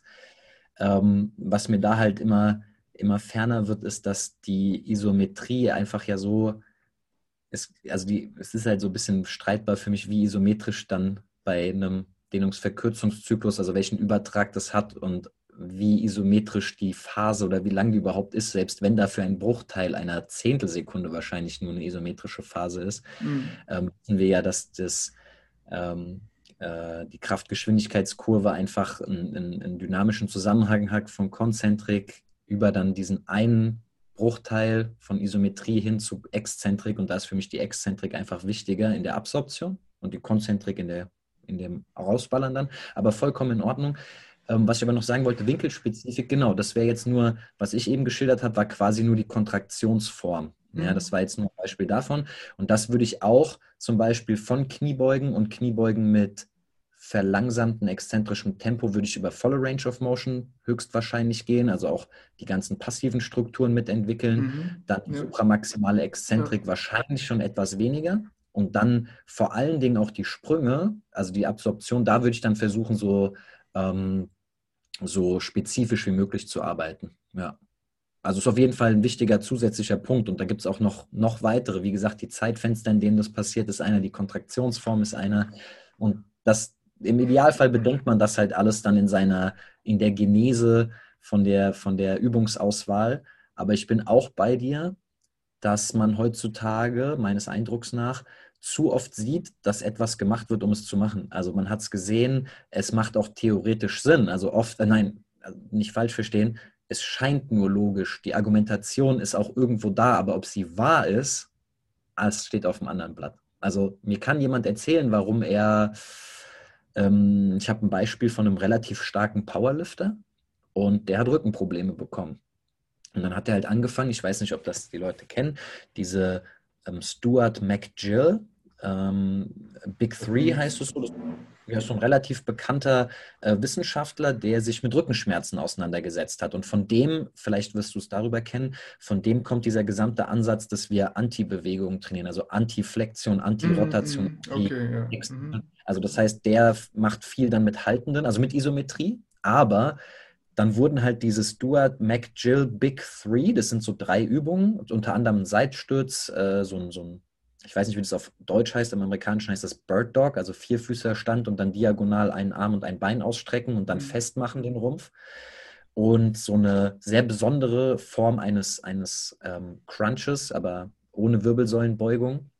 Und diese drei Übungen beschreibt der als höchst effektiv, als Anfangsstadium, sage ich mal, wenn man Backpain hat. Mhm. Und ich habe die auch schon eingesetzt mit Leuten, die Rückenschmerzen hatten und untere Rückenschmerzen hatten, sehr erfolgreich, weil halt einfach die Rumpfkontrolle, Rumpfstabilität äh, trainiert wird, ohne die Wirbelsäule irgendwie halt zu se seitflektieren, äh, hyperextensieren und so weiter. Aber dann äh, habe ich mich halt richtig gewundert, dass da so ein Typ, der halt irgendwie 200 Kilo beugt und keine Ahnung über 250 hebt, ähm, Rückenschmerzen hat und davon ausgeht, dass diese Übung ihm jetzt zu einer Abhilfe verschaffen. Das, das, das ist ja, also das matcht ja überhaupt nicht die Kräfte, die da wirken, warum er Rückenschmerzen dann bekommen hatte. Ja, Und das da war halt ja immer diese Argumentation der äh, supraficialen Muskulatur und äh, die da drunter liegt, also die für die Feinmotorik äh, ja. wichtig ist, dass die halt dann nicht so viel arbeitet und dann quasi verkümmert über die Zeit, wenn du da nur mit dieser mit den großen Prime Movern die ganze Zeit arbeitest. Ja, aber ich, ich also. Ich weiß, der Klaus äh, wird, ja, ja, den kennen wir beide. Der hat gesagt, ja. wenn du da so schwer unter der Handel bist, ja, da arbeitet alles. Da kannst du mir mal zeigen, wie das nicht arbeiten ja. soll. Bin ich aber, aber auch der Also ich bin, ich bin der Überzeugung, wenn du, wenn du irgendwo nahe deinem Maximum, was ja Kraft-Dreikampf immer ist, trainierst, dann wird da aber alles sowas von feuern. Aber trotzdem, mir ging es auch nicht nur darum, äh, weil der Ansatz ist ja auch der, dass man äh, Rumpfkontrolle trainiert, für, also diese Initial Big Three, also die, die heißen halt so, kann man mal bei, bei YouTube eingeben, Stuart McGill Big Three. So, und das war die, die initiale Übungsauswahl für einen äh, 360 Grad Rumpftrainingsansatz für Rumpfkontrolle, um halt die Wirbelsäule stabil zu halten. Aber wichtig ist, das trainiert halt auch die großen Muskeln. Da ging es jetzt nicht um, äh, also Weiser wird nicht differenziert. Und dann ist aber das Interessante, der hat auch einen, einen Artikel rausgebracht, der, und deswegen ist der Typ auch so bekannt geworden oder interessant, äh, mit Strongmen. Also wirklich mit Leuten, die halt richtige Ochsen sind. Und dann hat er auch eine Übungsprogression zu diesen Big Three-Übungen gebracht. Zum Beispiel, dass der Seitstütz dann irgendwann mit Suitcase Carries ähm, ersetzt wird. Also das heißt einarmige, also Laufen mit einem Gewicht in einer Hand. Und da haben die auch super viele EMG-Untersuchungen gemacht, was da passiert. Quadratus lumborum, auch ein Muskel, der selten angesprochen wird oder, oder thematisiert wird, seitliche Rumpfmuskulatur, diese, diese ähm, Crunch-Variation von ihm weicht dann einem, was ich relativ hart finde im Training, aber auch gut finde, äh, App-Rollouts oder Unterarmstütz auf einem Gymnastikball und dann aber die Arme, also die Ellenbogen, langsam nach vorne und nach hinten bewegen. das heißt, der, ja. ja. genau. Ich hm. kenne das mit Steer the Pot noch, dass du sie so nach links und rechts bewegst. Ja, der, so äh, Kreisbewegungen, oder? Genau, aber ich meinte, ich meinte jetzt erstmal nur Vor so zurück so. nur, okay. Mhm. Und dann hast du halt eine Verlängerung des Hebelarms von der Fußspitze bis zum Ellenbogen, was natürlich auf deine Rumpfmuskulatur vorne, also sozusagen das Durchhängen, die Hyperextension der Wirbelsäule dann entgegenwirken muss, die Rumpfmuskulatur. Und das ist natürlich ein viel härterer Reiz. Worauf ich hinaus wollte, ist, da werden dann Übungen gemacht, diese initialen Big Three, diese Anfangsübungen, die aber auf einen Körper treffen, der eigentlich zu viel mehr in der Lage ist. Und das heißt aber, es wird dann so reduziert auf, ja, Aber Stuart McGill, der hat doch voll Ahnung von Rückenschmerzen. Das sind doch seine drei Übungen. Dann werden die eingesetzt, aber die verpuffen wahrscheinlich in sowohl koordinativer Form, das ist so das, was er da initial eigentlich erreichen will, die Muskulatur ansteuern in der rumpfstabilisierenden Funktion, ähm, als auch physiologisch, morphologisch, einfach weil der Typ eigentlich 200, 250 Kilo beugt und hebt. Und da sind halt diese Übungen dann auch nicht mehr angezeigt, denke ich. Und die wurden dann auch nur gemacht, um sie zu machen. Also das zum Thema Exercise Selection sinnvoll. Ja, was ist mit Periodisierung? Die, die spielt ja damit äh, auf jeden Fall rein. Glaubst du, dass in der Ausbildung genug da gemacht wird mit den Trainern, dass sie da lernen, wie man richtig periodisiert? Oder glaubst du, da werden nur so ein paar Grundsteine gelegt und dann auf die Periodisierung nicht so Wert gelegt? Also ich glaube, da muss man, also ich muss mich nur so einen Ticken zurückhaltend ausdrücken, weil ich bin mir nicht sicher, ob ich noch so, ich, ich bin jetzt zum Beispiel, und da habe ich das gemerkt, äh, ich habe ja vorhin schon mal diesen äh, Simon Gawanda und diese IST-Hochschule angesprochen. Da weiß ich einfach, dass die ein sehr, sehr gutes Ausbildungskonzept im Athletiktrainer Ausbildung haben. Also mhm. es ist jetzt nicht um Werbung für die zu machen. Ich weiß nur zufällig, kenne ich das Konzept. Ich bin auch selber ähm, ab diesem Jahr in der Athletiktrainerausbildung bei der Deutschen Sporthochschule Köln und weiß auch, dass die ein sehr gutes Konzept da drin haben. Also das heißt, bei denen kann ich mich ganz entspannt zurücklehnen und sagen, die haben dieses Thema auf jeden Fall dabei und das ist auch ausreichend gut und aktuell abgedeckt. Ich glaube, du willst aber darauf hinaus, was auch so bei unserer Ausbildung wahrscheinlich so, okay, wir fangen mal an mit Kraftausdauertraining und vom Kraftausdauertraining geht man dann möglicherweise in Hypertrophietraining über. Also so diese klassische Abfolge von von äh, 15 Wiederholungen über 10er Wiederholungen auf, ich sage jetzt mal 6er Wiederholungen oder so. Aber deswegen kann ich, kann ich mich da nicht guten Gewissens jetzt äh, schwarz-weiß sagen, ja oder nein. Ich weiß halt von zweien, die sehr gut sind, aber ich bin mir sicher, dass es noch nicht so überall auf dem Schirm ist. Ähm, halte aber Periodisierung aus den verschiedenen, also aus verschiedenen Gründen für extremst wichtig. Vor allen Dingen, es geht ja hier, sage ich mal, mehr um Athletiktraining als um Fitnesstraining. Bei Fitnesstraining lasse ich noch mit mir reden, so warum man jetzt möglicherweise da die Periodisierung ein bisschen ähm, unkomplexer lassen kann, sage ich mal. Aber wenn ich halt ums Athletiktraining oder übers Athletiktraining spreche, dann geht es halt in, in, der Regel, nicht in allen Sportarten, aber in der Regel auch darum, Schnelligkeit auszuprägen. Das ist zumindest ein elementarer Faktor. Und was mir, das kann ich ganz locker sagen, persönlich, also an mir selber aufgefallen ist, aber auch an vielen Sportlern, mit denen ich arbeite, vier Tage nicht im Kraftraum gewesen, du verlierst alle Gains. Mhm. Also das Gefühl, so man verliert alle Gains. Die Wahrheit ist aber, und das ist auch lustig, dass das ja auch ähm, Schmidt-Bleicher mit, äh, ja, ich will jetzt nicht sagen rausgefunden hat, aber oder veröffentlicht hat zu dem Thema und auch gesagt hat, es dauert oft 20 Jahre, bis Erkenntnisse aus der Wissenschaft in der breiten Masse zugänglich sind oder im Leistungssport, dass wenn man eine relativ harte Trainingsphase durchsteht, dass dann nach zwei Wochen oder sogar später erst die richtigen Kraft und Schnellkraft und Schnelligkeits, ähm, also bei Schnelligkeit muss man nochmal ein bisschen die Anpassungen sichtbar sind, ja. Ausprägen, genau. Und das heißt, jeder Sportler, also den ich betreue, der würde mir sagen, was? Das, ich kann auf keinen Fall zwei Wochen nicht in Kraftraum gehen, geht nicht. Ist im Teamsport natürlich auch schwierig, weil diese Fähigkeiten müssen ja auch erhalten bleiben.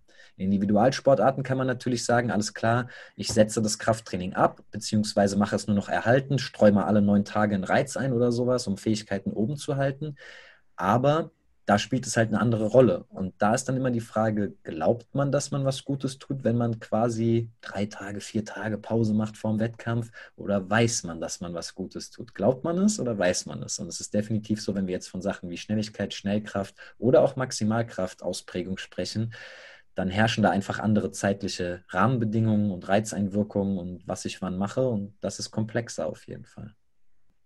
Ich habe noch eine Frage bevor wir gleich zu meiner letzten Kategorie kommen.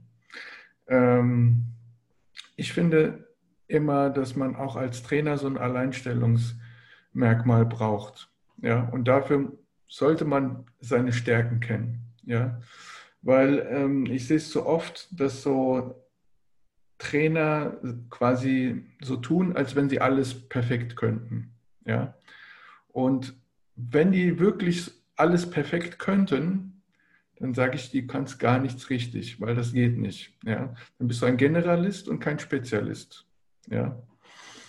Ähm, wie wichtig findest du für einen Trainer diese Self-Awareness, zu wissen, wo die eigenen Stärken sind und sogar vielleicht äh, diese Stärken zu verbessern?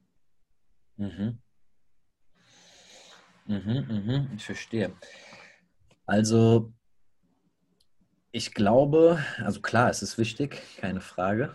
Ähm, ich denke auch, deswegen stellst du ja die Frage, dass wenn man sich einem Thema widmet, das einen am meisten umtreibt, das kann sein Ausdauertraining. Das kann bei vielen Krafttraining sein. Also das empfinde ich als so der dominanteste Einflussfaktor der meisten Trainer. Die kommen dann irgendwie vom Krafttraining oder finden Krafttraining geil. Das kann Schnelligkeitstraining sein oder das kann die Sportart selber sein, je nachdem. Dass man sich erstmal dort versucht, die Stärken zu stärken und nicht unbedingt alles halt, wie du gesagt hast, ich kann alles oder alles perfekt zu machen. Und bei dem anderen, ähm, also das auszuprägen und dort ein Spezialist zu werden und zu verstehen, wirklich zu verstehen, was mache ich da eigentlich, was bringt einen voran.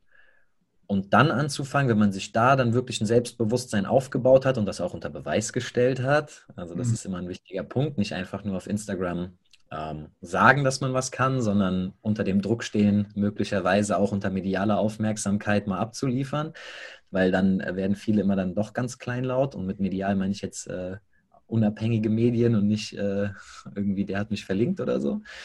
Ähm, genau, und sich dann darum kümmert, dass man halt die anderen relevanten Dinge in der Sportart, in der man hauptsächlich tätig ist, äh, aufzuarbeiten. Für mich zum Beispiel war auf jeden Fall ein, ähm, ein Punkt, wo ich mich dann deutlich stärker wieder so einem längeren Ausdauertraining gewidmet habe, also jetzt abseits zum Beispiel von Spielsportarten, äh, das Boxen. Also ich habe mit einem ähm, recht guten Boxer zusammengearbeitet und er hatte auch äh, einen Kampf äh, ich weiß jetzt nicht mehr genau, wann der Kampf stattgefunden hat, aber es war auf jeden Fall einer der ersten Kämpfe, die dann auch international ähm, stattgefunden haben und auch im Fernsehen übertragen wurden nach dem ersten Lockdown.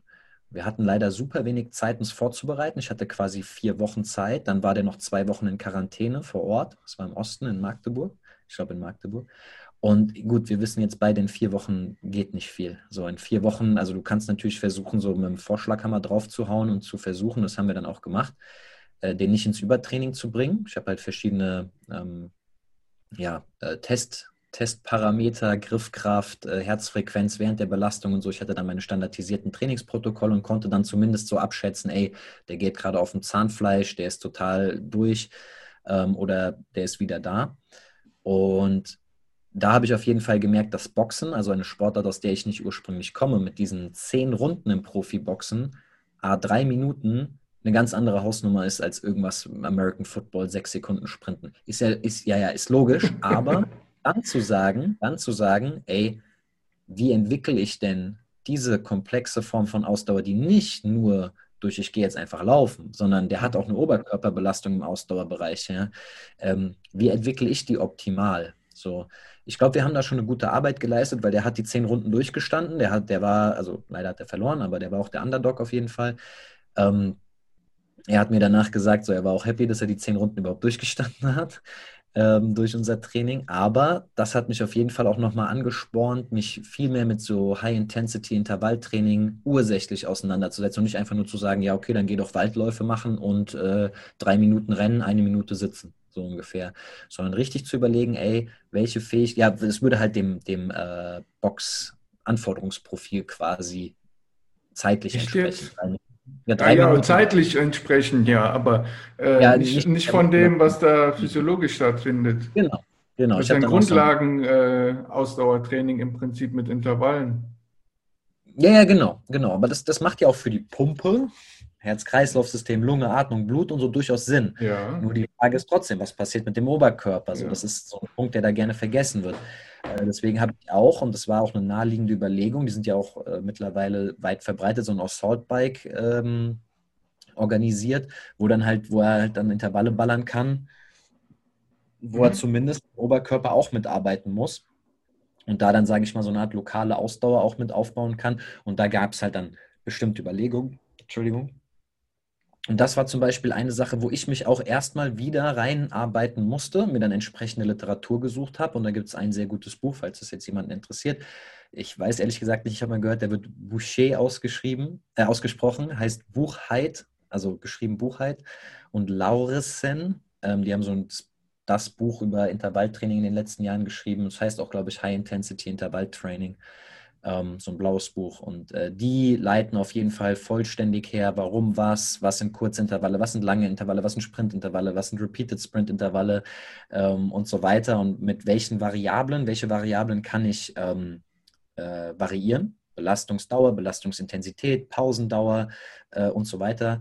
Und was kommt dann körperlich dabei hinten raus? Und das ist halt so eine wichtige Sache, um das zu verstehen, dann ableiten zu können, wie mache ich denn das mit meinem Boxer überhaupt? So, was hat denn der für eine Anfang? Hat der dreimal drei Minuten oder zehnmal drei Minuten? Wie viel wiegt der überhaupt? Ist das super Schwergewicht? und so weiter. Und da ähm, musste ich halt auch erst nochmal einen Schritt zurück machen und ähm, ja, ein relevantes Thema eintauchen, was nicht so mein alltägliches Spezialgebiet war. Ja, wie sind wir jetzt eigentlich von dem Thema Kenne deine Stärken dazu gekommen? Entschuldigung, das tut mir leid. Das war, ich habe auch gerade überlegt, ja, das war äh, natürlich eine Real-Life-Experience, die ich erzählen wollte ja. von meine, meine Hauptthematiken sind eigentlich Schnelligkeit und Schnellkrafttraining. Und Weil ich habe, äh, um, um dich ganz kurz zu unterbrechen, wenn ich, wenn mich jemand fragt, wo so dein Alleinstellungsmerkmal ist, dann kommt mir direkt das Gewichtheben, das Olympische in den Kopf, ja, dass du dafür mhm. bekannt bist, weil es gibt relativ wenige, äh, muss ich leider sagen, die sich in dem Thema wirklich auskennen an Strength and Conditioning. In Amerika mag das ganz anders sein, aber hier in Deutschland sind das wenige Strength and Conditioning Coaches, die da wirklich Ahnung von olympischem Gewichtheben haben. Deshalb würde ich da sagen, ja, das ist so ein Alleinstellungsmerkmal. Wenn du da äh, dich verbessern willst, dann geh auf jeden Fall zum Jonas. Das ehrt mich, danke. Ja. Ähm, ja, also das ist auf jeden Fall einer meiner Schwerpunkte, aber da siehst du das auch perfekt. Das ist ein Schnellkraftding. Also meine, mein Hauptaugenmerk liegt eigentlich auf Schnelligkeitsentwicklung, Power Development. Und da ist halt olympisches Gewichtheben ein oder kann ein zentraler Bestandteil sein. Und ich habe da auch aus wirklich Leidenschaft und Lust und Interesse sehr viel investiert, äh, um da auch ein entsprechendes Wissen mir anzueignen und Erfahrung zu sammeln. Und äh, aber da siehst du ja genau drin, hat nichts mit drei Minuten Ausdauer zu tun.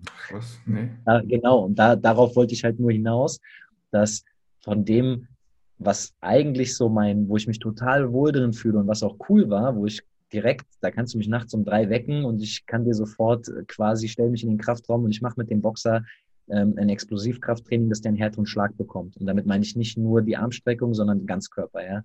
Mhm. Ähm, also aus Rumpfrotation. Kinetische aus Kette halt, ja. Genau, perfekt. Mhm. Und das kann ich, der weckt mich nachts um drei auf. So, weg, hättest du mich, bevor ich mich dann wieder diesem Thema von einer etwas längeren Ausdauer oder einem intervallartigen Belastung, die ja auch im Boxen herrscht, äh, zum gleichen Zeitpunkt vor mehreren Monaten nachts um drei geweckt, hätte ich erstmal so, äh, äh, ja, warte mal, da muss ich mir erstmal was zurecht überlegen. So, darauf wollte ich hinaus. Das war so Stärken. Schwächen würde ich es nicht nennen, weil ich weiß, wo ich meine ähm, Infos dann herbekomme. Aber ich musste mich auf jeden Fall zu Hause hinsetzen und musste lesen und wieder, sage ich mal, auf einen neuen Stand und dann halt ein Konzept ableiten. Und das meinte ich mit, kenne deine Stärken und Schwächen. Wenn du weißt, ähm, wo deine Stärken liegen die hast du und da bist du Experte drin geworden, zum Beispiel Gewichtheben, zum Beispiel Velocity-Based Training. Was kann ich damit anfangen und was kann ich damit möglicherweise nicht anfangen, was aber gesagt wird, was man damit anfangen kann?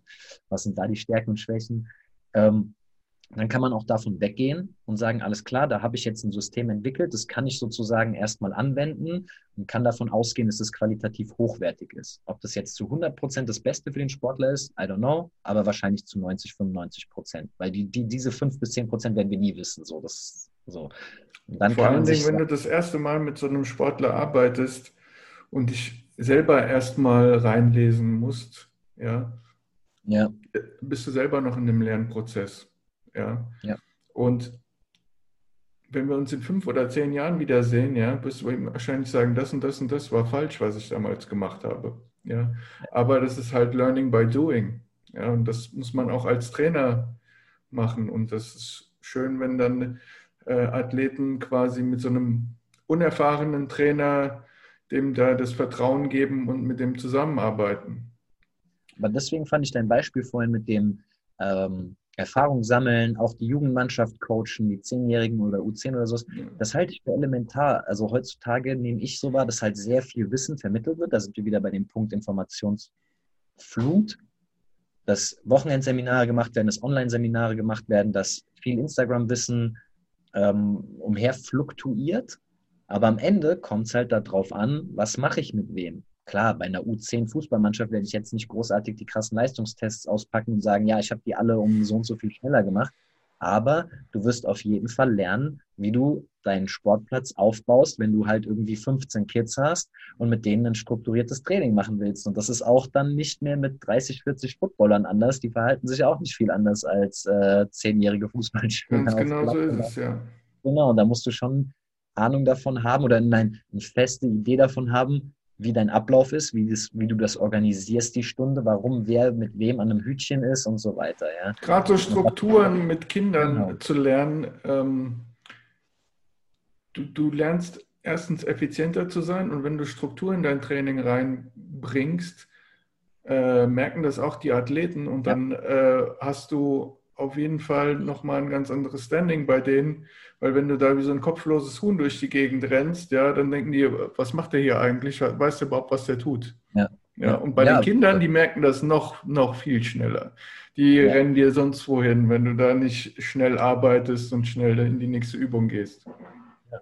Genau, und das flüssig ab, also äh, zu durchdenken, die Erfahrung zu sammeln, halte ich zum Beispiel auch für elementar. Es hat jetzt nichts mit dem Trainerwissen in dem Sinne zu tun, was jetzt Krafttraining, Schnelligkeitstraining, Ausdauertraining zu tun hat, aber Organisation, Kompetenz äh, gehört auf jeden Fall dazu. Und das ist auch so eine Sache, da, die muss sich jeder aneignen. So, da, da, kann, da musst du stark drin sein.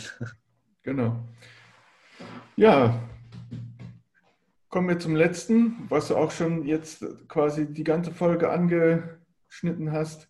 Wie wichtig ist deine Außendarstellung für so ein selbstständigen Trainer, Social Media, Eigenwerbung, wie auch immer.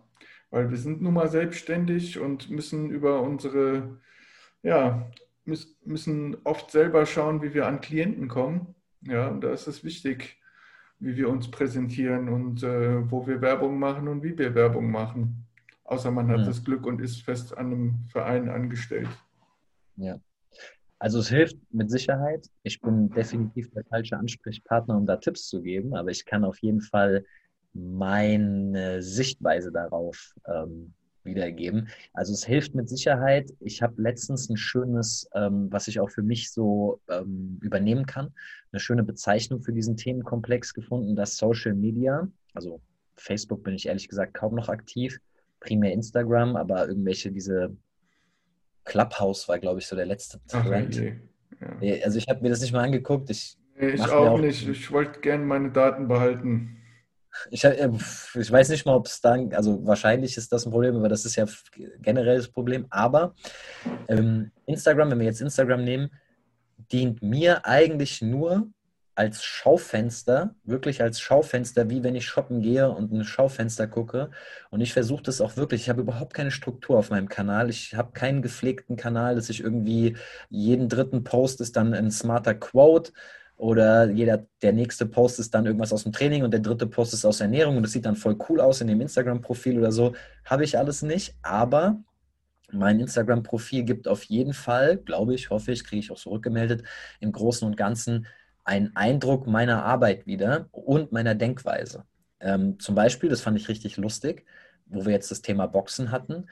Ähm, da habe ich ein Video aus der aus Sowjet, äh, irgendwie Ostblock von, ich glaube, 1970 oder so gesehen. Fun Fact: einfach die gleichen Übungen, so, so Landmine Press, also wo man so eine Langhantelstange, die schräg ja, steht, so mhm. Medizinballstöße, ja. ähm, also viele Übungen, die heutzutage als supermodern verkauft werden, 1970. Und ja, super modern. Ja, genau, habe ich nur dazu geschrieben, so, ey, so sind wir, sind wir wirklich so, so fortschrittlich, so modern, wie wir glauben, wie wir sind. So, das ist 1970 oder sowas gewesen. Ich weiß nicht mehr genau Jahreszahl. Und das ist, das, das spiegelt ja aber auch vieles von dem, worüber wir heute geredet haben, ja auch wieder, ja. Darstellen und so weiter. Und ja. ich glaube, das Wichtige bei dieser Sache ist, so chaotisch in Anführungsstrichen mein Instagram-Channel dann im Vergleich zu sehr aufgeräumten, professionell geführten Instagram-Channeln aussehen mag. Ich glaube, es ist wichtig, dass es am Ende authentisch darstellt, wie jemand arbeitet. Und meine Arbeit ist definitiv nicht die Außendarstellung, gut zu wirken, sondern ist wissenschaftlich fundiert, sehr breites Fachwissen. Ich bin sehr transparent, vertrauenswürdig. Ich würde mich so als einfach, bei mir geht es primär um Qualität in der Trainingsbetreuung. Und klar, man könnte die besser darstellen. Definitiv. Würde wahrscheinlich auch einen Impact haben, würde zu mehr Kunden führen, definitiv. Aber dafür müsste man auch Zeit oder Geld reinstecken. Mhm. Es ist einfach nicht mein Interessensgebiet. Ich, mich nervt das ehrlich gesagt. Ähm, aber ich muss auf der anderen Seite auch sagen, dass zum Beispiel, das habe ich sehr stark gemerkt, ich habe mit Knieproblemen jetzt so einen relativ bekannten Kraft-3-Kämpfer, Pascal Su, heißt auf Instagram Juri Beuger, äh, betreut, konnte dem auch richtig gut helfen. Das Schöne war, er hat selber auch ein sehr authentischer Typ, so ist sehr umtriebig, hat auch viele Follower, stellt sich aber auch selber, wie ich ihn erlebt habe, privat schon sehr authentisch auch da. Und der hat einfach sein ganzes Training getrackt, hat es gezeigt und wir sind komplett rasur. Der, ist, der hat jetzt gerade 270 Kilo für zwei Wiederholungen gebeugt und vor vier Monaten haben wir angefangen mit 60 Kilo das wieder aufzubauen. Aber nicht, weil er so schwach geworden ist, sondern weil Teile seiner Sehne das nicht anders ausgehalten haben. Und der hat das komplette, die vier Monate, das war eine Katastrophe eigentlich. Für den hat der gefilmt, veröffentlicht und da die Arbeit gut war und da er zurückgekommen ist, da er jetzt wieder im Bereich von Maximallasten trainiert, er hat mich halt immer verlinkt so, das war wie ein äh, Social Media Ritterschlag für mich. Ja, ich, hatte über Nacht, äh, ich hatte über Nacht irgendwie, ich glaube, äh, 250 neue Follower oder sowas, mhm. ja. Ähm, und da muss man jetzt schon sagen, diese, diese Verbindung oder das funktioniert. Das funktioniert auf jeden Fall, ja. Ähm, aber die Frage ist, macht man darüber sein Business oder ist man eher in der realen. Ja, ja, das ist ja auch vollkommen in Ordnung. Es funktioniert auch. Aber dann muss man sich noch ab, äh, das meinte ich mit dem authentisch darstellen, glaube ich, abgrenzen. Versuche ich einfach nur was darzustellen oder weiß ich, wovon ich da rede? So. Und wenn man halt nur versucht, sich darzustellen, dann wird das irgendwann auffliegen, dann wird man eine hohe Kundenfluktuation möglicherweise haben. Es kommen vieles, gehen aber auch dauernd wieder welche. Ich mache oft die Erfahrung, dass Leute auf mich zukommen und sagen, ja, ich habe jetzt schon mit zwei, drei Trainern gearbeitet, aber ich war enttäuscht. Ähm, das bringt es halt auch nicht langfristig. Aber es ist halt auch eine Strategie, eine Business-Strategie, über die Quantität und nicht über die Qualität zu gehen. Aber dann sind wir im Bereich Business, womit ich nichts zu tun habe, sondern ich rede nur von Trainingsqualität. Ja, wobei äh, Business und Qualität sich jetzt nicht beißen muss. Ich nein, finde, nein. Qualität äh, setzt sich am Ende immer durch. Aber wenn dich keiner kennt und du in der Höhle deine Qualität äh, quasi weitergibst, dann ist das leider vergeben. Ja, ja und wir leben nicht mehr in den 90ern, wo äh, ja quasi nur über Mundpropaganda gesagt wurde, ey, der ist richtig gut, ja, den musst du dir holen, ja, sondern wir haben jetzt Social Media und die ganzen Kanäle. Und ich finde, wenn du gute Arbeit machst, musst du dir auch den Leuten zeigen. Ja, man, man darf das ja auch guten Gewissens tun, wenn man gute Arbeit liefert. Aber man muss halt auch abliefern, dann. Das habe ich ja schon ein paar Mal angesprochen, weil äh, ist natürlich schön, wenn irgendjemand dich teilt, der x tausend Follower hat, aber dann solltest du auch besser dazu äh, führen oder es sollte dann besser dazu führen, dass du auch das äh, ablieferst, was du versprichst oder was er sich erhofft. Genau. So, jetzt aber wirklich die allerletzte Kategorie und zwar nennt sich die Kategorie Über-Unter. Das äh, ist quasi unsere Schnellfragerunde. Du darfst aber auch immer noch was dazu sagen. Ich gebe dir ein Stichwort und du sagst, ob es überschätzt ist oder unterschätzt ist. Okay. okay? Verstehe. Äh, weiterbilden. Unterschätzt, Klammer auf, qualitativ hochwertig, muss mhm. es sein. Networking. Überschätzt. Social Skills. Sind wichtig, also unterschätzt. Mhm. Marketing. Persönlichkeitsabhängig. Bei mir auf jeden Fall unterschätzt. Äh, haben wir eben drüber gesprochen. Ja. Ja. Ähm, Finanzen, also wenn du selbstständig bist, wie wichtig ist unterschätzt. das? Unterschätzt. Unterschätzt. Mhm. Okay. Damit sind wir jetzt auch schon durch. Ich bedanke mich recht herzlich, dass du dir die Zeit genommen hast Ich hoffe, äh, euch da draußen hat es auch super gefallen. Und äh, gebt mir doch gerne ein Like, ein Share, ein Abonnement würde mich auch sehr freuen. Und ja, ansonsten hören wir uns, sehen wir uns in der nächsten Folge. Danke für die Einladung. Sehr gerne und bis dahin. Ciao.